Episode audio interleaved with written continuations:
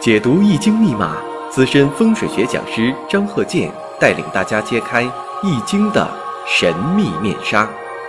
周易新天地，五行解奥秘。请听周易五行。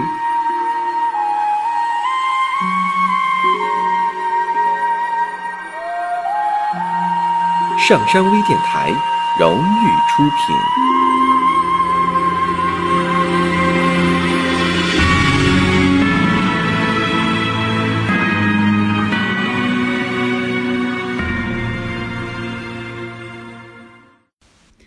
大家好，我是张鹤剑。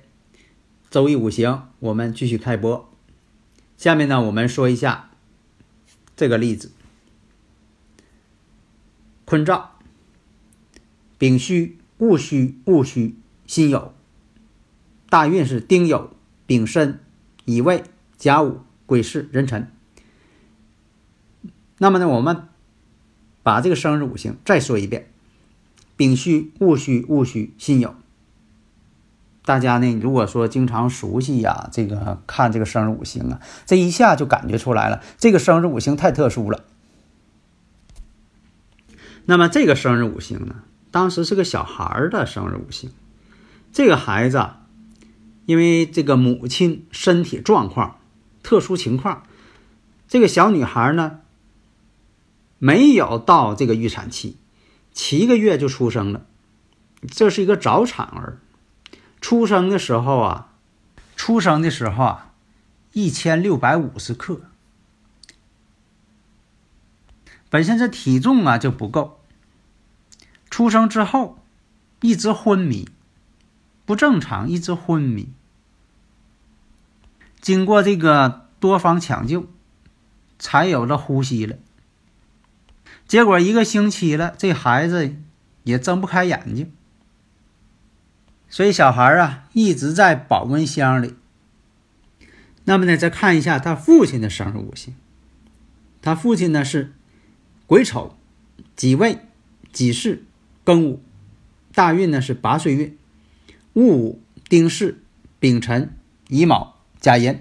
大家如果有理论问题，可以加我微信幺三零幺九三七幺四三六。那么我看一下，己土未月属于燥热。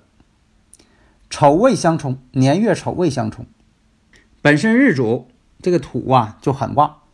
你看这个年上是丑土，月上是己未土，坐下呢己巳巳火相生，又是午时，所以土很旺。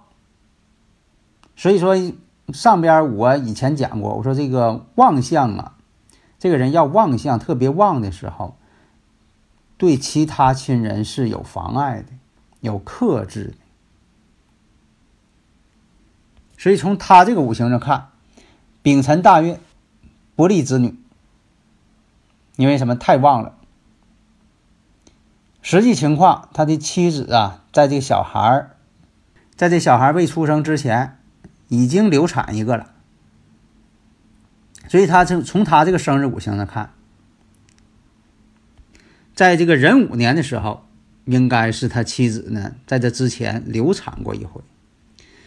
那么呢，我们看一下他的大运呢是丙辰大运，流年呢是壬午，这午火也很旺，大运呢又是丙火，午火呢本身对这个伤官食神也有克制，因为他以金为伤官食神嘛，也是对子女有克制的。那么这孩子这个生日五行丙戌戊戌戊戌辛酉，我们看一下这个戊戌。这也是个十个大白日，上一堂我讲过，你看这个十个大白日呢，就得家里给他花钱。小孩呢搁保温箱里一住，重症监护室，那每天钱就不少。那小孩十个大白日嘛，当然了，这不能怪孩子，也不是也不是小孩主观愿意这么做的，但就说什么呢？这个五行确实有这种显示，这种结果。所以这孩子的五行呢，土呢也很旺，他父亲也很旺，他也很旺。那么他这个生日时辰呢，无法改变，他只要一出生了，他就是这个生日时辰，谁也不能说的把这个生日时辰改了。以前是有一些人呢，总是想一些奇怪的问题，说的把这生日时辰改一下不就好了吗？那改不了。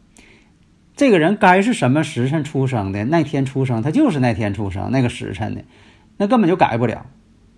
所以讲究什么呢？后期呢，用这个环境、风水住宅呀，能调整一下。另一个呢，就说给孩子起一个好的名字，只能用名字来补充了。名字可以人为去做嘛。生日时辰如果当时没有进行人工选择，你像说有这个讲究择这个生日时辰，就是在大夫允许的情况下，在预产期之内，必须得听大夫的啊。咱们得相信科学，得听大夫的。那么你选一个，如果说呢已经出生了，那就没办法了，生米做成熟饭了。所以你像这个名字哈，要根据这个生日五行。要考虑这个身材配置啊，数理五行啊，都属于什么？还要考虑那个音律五行。你像外国人呢，这个名字他也有五行，但是你得用他本国文字，他的母语啊，本国文字，你不能说把他名字翻译成中文然后再给算，那可就走样了，那不对啊。必须用他本国文字，他经常用的他的母语文字。因为它这个字母啊，或者是某些笔画啊，它也有这五行。然后呢，根据数理呢，还要起个卦象啊，看一看。现在呢，有些文字啊，因为是起名字吧，总是按照这个数理呀，这个框框啊，给局限住了。你像有很多字啊，用的又很生僻，而且呢，用的这些字啊，还有重复。现在这字啊，这重复太多了，这名字也容易重复，所以有的家长啊，就起名的时候啊，起的呢都很新颖、怪异。你像说这个“理所当然”，这个名四个字儿，“理所当然”。锁呢是锁头的锁，当呢就是呃锒铛入狱那个当，然呢就是随然的然啊，理所当然。这真是把这个老师给考住了。现在弄得现在老师啊都不敢轻易点名了，怕念错有失身份。你像这个新学期点名了，老师念吴解芳，没人吱声；再念吴解芳，吴解芳来没来呀？还没人吱声。后来一个小孩站起来了，我不叫吴解芳，我叫吴达芳。达就是妲己的妲，女字加个元旦的旦啊。老师可能眼神不好看错了，看成吴解芳。还有用一个很生僻的字，就是这个字呢，行军的行，把中间加一个干活的干。那有的人这个不认识这个字啊，那这个字呢是看，有快乐、刚直这个意思。那有的人他就不认识，这不认识的，弄一些很生的字也不好。为什么呢？大家不认识这个字，就不敢轻易喊你。你将来是，呃，投你一票啊，或者怎么样啊？他不认识你这字儿啊，他就不投你了。为啥呢？怕弄错了。你像现在这个专门用偏旁部首给补这个五行的，你看这个需要土。给你来三个土吧，三个土这个字儿念爻。